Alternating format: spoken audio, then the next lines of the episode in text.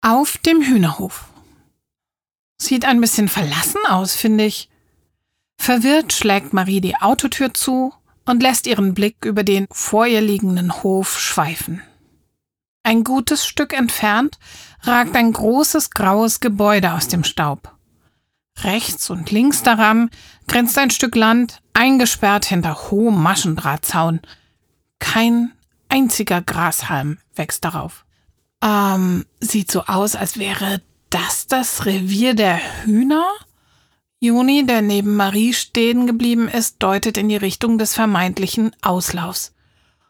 Wo Hühner leben, da wächst kein Gras mehr. Oha, sagt Mappa. Das sieht wirklich ganz schön verdreckt aus. Der Auslauf oder der Hof an sich? Lea hält die Hand vor die Stirn. Mappa sieht sich um. Hm, beides, sagt er nachdenklich. Wobei das bei einem Hühnerauslauf ja zu erwarten ist.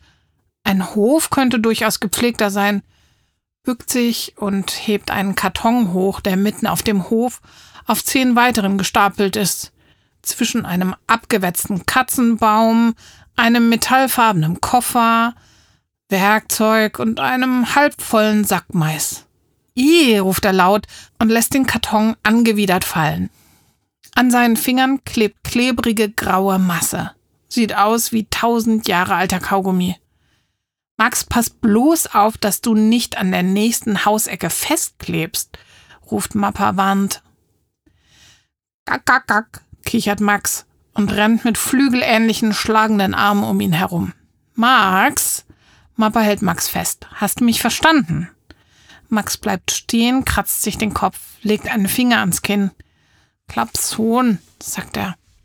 Dann nimmt er Mappas klebrige Hand in die seine, steckt den Finger mitten rein und fügt hinzu, nicht wie du, Max, passt auf. Und hat die Masse auch schon auf seiner Fingerkuppe. Mappa stöhnt, fischt ein Taschentuch aus seiner Tasche, rubbelt an seinen und an Maxens Fingern. Ohne Wasser geht das nicht weg. Seht mal, dort drüben ist eine Regentonne, kommt mal mit. Schon trabt er los. Tom sieht sich aufmerksam um, während er mit Max, Marie, Lea und Joni hinter Mappa herhetzt. Also, ruft Tom den anderen zu, dafür, dass hier 300 Hühner frei rumlaufen sollen, ist es ganz schön ruhig. Beinahe gespenstisch. Also, wenn ich nicht wüsste, dass es hier ein Hühnerhof ist, würde ich es glatt für das Vereinsheim der Totengräber halten. Er kickt mit dem Fuß gegen einen Blechkanister, dessen Scheppern unheimlich im Nichts verhallt. Selbst das Regenwasser sieht aus wie aus einer anderen Zeit, murmelt Mopper und säubert so gut es geht seine und Maxens Finger in dem rostigen Regenfass. Ach, vielleicht hätten wir vorher Bescheid sagen sollen, dass wir kommen, überlegt er weiter und schüttelt seine Hände trocken. Aber als ich das letzte Mal hier war, hatte ich das Gefühl, auf gastfreundliche Hühnerhofbesitzer gestoßen zu sein. Naja, ist natürlich auch schon ein, zwei Jahre her, Jetzt gehen wir einfach mal los und schauen, ob sich jemand finden lässt. Ich gehe schon, ruft Max und ist bereits dabei, auf und davon zu wieseln. Doch Marie hält ihn fest. Stopp, lacht sie. Du bleibst jetzt mal schön an meiner Hand. Klebt? fragt Max.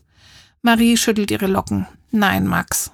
Klebt nicht. Und jetzt mal leise, sonst kleb ich dir gleich den Mund zu. Stimmt nicht, ruft er, ziemlich laut. Leise sein hat er scheinbar einfach nicht gelernt. Hoffentlich fallen bei dieser Lautstärke nicht die Hühner vor Schreck von der Stange. Oder der Hofbesitzer aus seinem Bett, denkt Marie, als Lea plötzlich fragt, Sag mal, woher kennt ihr diesen Hof eigentlich? Sie schlendert mit Mappa vor Marie her auf ein kleines, abseits gelegenes Haus zu. Ich war mal beruflich hier, antwortet Mappa. Hatte was zu reparieren, aber er kneift die Augen zusammen. Damals waren die Fensterläden des Wohnhauses noch nicht aus den Angeln gebrochen und die Vorhänge waren rot, wenn ich mich recht erinnere. Jedenfalls waren sie nicht staubgrau. Noch wenige Schritte, dann stehen sie vor der Tür. Mappa zieht an der Klingel. Will ich auch, ruft Max sofort und versucht die Schnur, an der die Glocke befestigt ist, zu erreichen. Wie heißt das, Max? fragt Mappa. Das besondere Wort? Sofort? Max sieht Mappa gespannt an. Nein. Machson? Auch nicht? Sind ja auch zwei Wörter. Tom klopft Max auf die Schulter. Max kichert. Marie ist sich sicher, dass er genau weiß, was Mappa erwartet, und sie hat recht. Schon giggelt er los und brüllt im nächsten Moment so laut, dass es über den ganzen Hof zu hören sein müsste. Bitte! Mappa zuckt zusammen und sieht mit seiner faltigen Stirn ganz danach aus, als wolle er Max gerade erklären, dass er sich jetzt aber mal benehmen muss, doch Lea platzt mit ihren Gedanken dazwischen, noch ehe Mappa zu Max was sagen kann. Hat sich die Kartuschka eigentlich bedankt? Oder entschuldigt? Max hüpft inzwischen wie ein Känguru neben den anderen auf und ab und versucht die Schnur, an der die Glocke hängt, zu erreichen. Mappa sieht Lea an und schüttelt traurig den Kopf. Hm, weder noch, sagt Marie leise. Sie hebt Max auf den Arm, der nun endlich überglücklich an der Klingelschnur zieht. Er greift die Schnur mit seinen kleinen Fingern und hängt sich lachend an die Glocke. Marie zerrt an seinen Armen und hat alle Mühe, ihn wieder davon loszubekommen. Lea lacht. Wenigstens kann dieses Klingeln keiner überhören. Mal sehen, ob jetzt jemand öffnet. Sie tätschelt Max den Kopf. Marie lässt Max wieder herunter. Zu Lea gewandt sagt sie, Mappa hat schon darauf gewartet, dass die Kartuschke sich bei ihm blicken lässt, aber so leicht scheint sie sich nicht zähmen zu lassen. Sie beachtet die Rettungsaktion kein kleines bisschen. Es ist, als habe sie gar nicht stattgefunden. Mappa zieht ein weiteres Mal an der Glocke und sieht Lea achselzuckend an. Marie stapft zu einem Fenster neben der Tür. Ich hab mir das fast gedacht, sagt Lea, so wie die gestern abgerauscht ist, sobald sie den Schlüssel hatte. Meine Mama sagt auch, die wird sich niemals ändern. Was haben wir nun also für unser Leben gelernt? Sie sieht Mappa mit einem schnippischen Seitenblick an. Hilf ner blöden Kuh, vielleicht verwandelt sie sich mit etwas Glück in einen Fisch, kichert Tom und macht Blubbergeräusche. Stumm und sprachlos, was bei der Kartuschke nicht das Schlechteste wäre. Marie reibt inzwischen mit dem Ärmel ein Guckloch in das staubige Fenster. Sofort kommt Max ihr zu Hilfe. Mappa seufzt. Also wenn ich ehrlich bin, habe ich Trinchen nicht nur für Frau Kartuschke gerettet. Auch für mich war es ganz gut. Hä, wieso für dich? will Lea wissen, während Marie und Max durch das Guckloch spähen. Alles leer. Aus ein paar einzelnen Kisten und Säcken nichts zu entdecken. Langweilig, meckert Max und wieselt dann wieder wild mit den Flügeln schlagend in Richtung Hühnerstall. Na, ich sag's mal so, entgegnet Mappa und winkt dabei den Kindern, Max hinüber zum Hühnerstall zu folgen. Es geht mir besser, wenn ich Frau Katuschkes Hilferufe beachte, ohne Rücksicht darauf zu nehmen, wie sie mich vorher behandelt hat. Wir haben alle Macken, machen Fehler und sind froh, wenn Menschen uns vergeben. So wie Gott uns übrigens auch unsere Fehler verzeiht, wenn wir ihn drum bitten. Lea nickt nachdenklich. Langsam nähern sie sich dem Hühnerstall. Allmählich lässt sich schwaches Gegacker erahnen, das aus dem Gebäude zu kommen scheint. Heißt das, du hast der Kartuschke ihre Gemeinheit echt und ehrlich verziehen? fragt Lea schließlich. Sie gehen gerade die Außenwand des Hühnerstalls entlang. Eigentlich ja, sagt Mappa. Eigentlich? Marie dreht sich zu ihm um. Beinahe stolpert sie dabei über eine Kiste. Daneben liegt ein unförmig gebogenes Stück Draht, das mal ein Kleiderbügel gewesen sein könnte. Naja, eigentlich sag ich deshalb, weil ich ihr zwar vergeben habe, aber irgendwie in meinem Herzen noch traurig bin. Aber ich weiß, wenn ich vergebe, nimmt Gott diese Traurigkeit und den Ärger mit der Zeit weg. Mappa atmet tief ein. Er hebt den Draht hoch und stochert damit die Mauer des Hühnerstalls entlang. Ein wenig Putz rieselt auf den Boden. Das ist letztlich besser für mich, als wenn ich auf ewig diesen Groll gegen die Frau Kartuschke mit mir rumschleppe. Hm, klingt echt gut, was dein Gott alles für dich macht. Versorgt dich, macht Traurigkeit und Wut weg. Irgendwie praktisch. Lea scheint ziemlich begeistert. Praktisch kann man es nennen, ja. Aber es kostet ja auch was. Mappa schiebt den Draht in den Spalt zwischen Tür und Mauerwerk. Lea zieht Mappa den Draht aus der Hand, schüttelt den Kopf und wirft ihn hinter sich, woraufhin Max sich sofort darauf stürzt. Es kostet was? Kann Gott Geld von dir nehmen?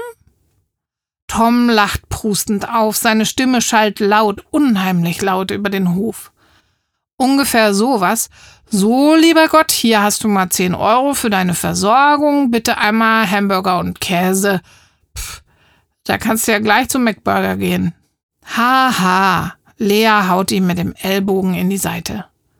Tom hält sie geschickt fest, aber Lea kitzelt ihn mit der anderen Hand so lange, bis er loslässt. Nein, Geld nimmt Gott natürlich nicht, sagt Mappa. Aber er wünscht sich, dass ich in seinem Wort, also in der Bibel lese und das tue, was er für richtig hält. Solch ein Verhalten segnet er und damit wären wir wieder beim freundlich sein, weil in der Bibel zum Beispiel steht, wir sollen sogar unseren Feinden vergeben, was nicht immer einfach ist. Also ich kann damit nichts anfangen, sagt Tom.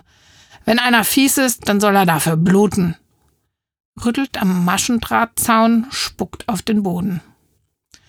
Oh Mann, du immer mit deiner Haut drauf Methode, entgegnet Lea genervt, rüttelt an der Eingangstür des Hühnerstalls. Und im Übrigen, einen Hamburger mit Käse nennt man für gewöhnlich einen Cheeseburger. Und im Übrigen, diese Türe ist verschlossen. Du brauchst nicht noch länger dran zu rütteln, sagt Tom und zwickt Lea in den Oberarm, sodass diese laut aufkreischt. Genau im selben Moment, in dem Marie die anderen zu sich um die Ecke ruft. Still zeigt sie auf ein Fenster, hinter dem sich leere Eierkartons neben alten Maschinen und rostigen Geräten stapeln. Der Boden im Inneren ist gefliest und genauso schmuddelig wie das Fenster. Angeekelt wendet sie den Blick wieder Mappa zu. Da knirscht plötzlich der Kies hinter ihnen und Motorengeräusche dringen durch die Luft. Erschrocken drehen sie sich um, fühlen sich ertappt wie Diebe. Ein silberner, matt glänzender Kombi nähert sich im Schritttempo und kommt neben ihnen zum Stillstand. Als die Tür sich öffnet und der Fahrer aussteigt, atmet Marie auf. Vorerst jedenfalls. Dieser Mensch sieht freundlich aus. Mit dem grau-blau karierten Hemd und der dunkelblauen Krawatte passt er zwar ganz und gar nicht in diese Gegend, aber vielleicht kann er ihnen weiterhelfen und sie endlich zu dem Besitzer des Hühnerhofs führen. Guten Tag, sagt er auch schon mit freundlicher Stimme. Kann ich Ihnen helfen? Hm, wir würden gerne mit dem Hofbesitzer sprechen, sagt Mappa schnell und Marie fügt hinzu. Wir möchten nämlich Hühner haben und dachten, wir könnten hier etwas über die Haltung lernen. Ob sie das wirklich können, bezweifelt sie inzwischen. Sie klopft sich die Ärmel sauber. Der Hofbesitzer? Das bin ich. Der Mann lacht. Er geht näher auf die Fremden zu. Marie kann sein Parfüm riechen. Gestatten Torben Trockenbrot, Immobilienmakler und Hofbesitzer. Ich bin der, den Sie suchen. Immo, Immo was? Tom guckt den Mann erstaunt an. Immobilienmakler. Ich verkaufe die Häuser und Wohnungen anderer Leute, so müssen sie sich nicht selbst um den Verkauf kümmern. Herr Trockenbrot kratzt sich die Stirn. Also die, die Hühnerhaltung, die läuft quasi nebenher. Oder auch nicht, denkt Marie. Hier läuft jedenfalls ziemlich wenig. Sie möchten sich also Hühner anschaffen. Trockenbrot lacht auf. Ein seltsames Lachen, denkt Marie, unpassend so wie er selbst mit seiner Krawatte nicht auf diesen Hof passt. Irgendwas gefällt ihr hier nicht. Und als sie in Jonis Augen sieht, spürt sie, dass es ihm genauso geht. Gerade fährt Herr Trockenbrot fort. Ja, dann äh, werde ich mich mal umziehen. Erzählen kann ich Ihnen sicher so manches, aber die Erfahrung kann ich Ihnen nicht abnehmen. Die müssen Sie schon selber machen. Lasst uns sofort wieder verschwinden, sagt Tom, sobald Trockenbrot in einem Nebeneingang verschwunden ist. Aber echt, der ist nicht ganz geheuer. Verkauft die Häuser anderer Leute und haust selbst im reinsten Schweinestall, gibt Joni ihm recht. Du meinst wohl Hühnerstall, kichert Marie. Aber stimmt, passt irgendwie alles nicht zusammen. Sie sehen zum Mappa, aber der schüttelt den Kopf. Wir werden jetzt auf Herrn Trockenbrot warten. Mich verwirrt, dass sich hier in den letzten zwei Jahren so viel verändert hat. Der Hof gehörte einem älteren Ehepaar, alles war aufgeräumt, lebendig, normal eben. Nee, ich möchte rausfinden, was es mit diesem Trockenbrot auf sich hat. Aber wer möchte, kann gerne im Auto warten. Hm, vielleicht später, sagt Joni, während Lea und Tom Mappa den Schlüssel aus der Hand nehmen und zu Mappas altem Van stapfen.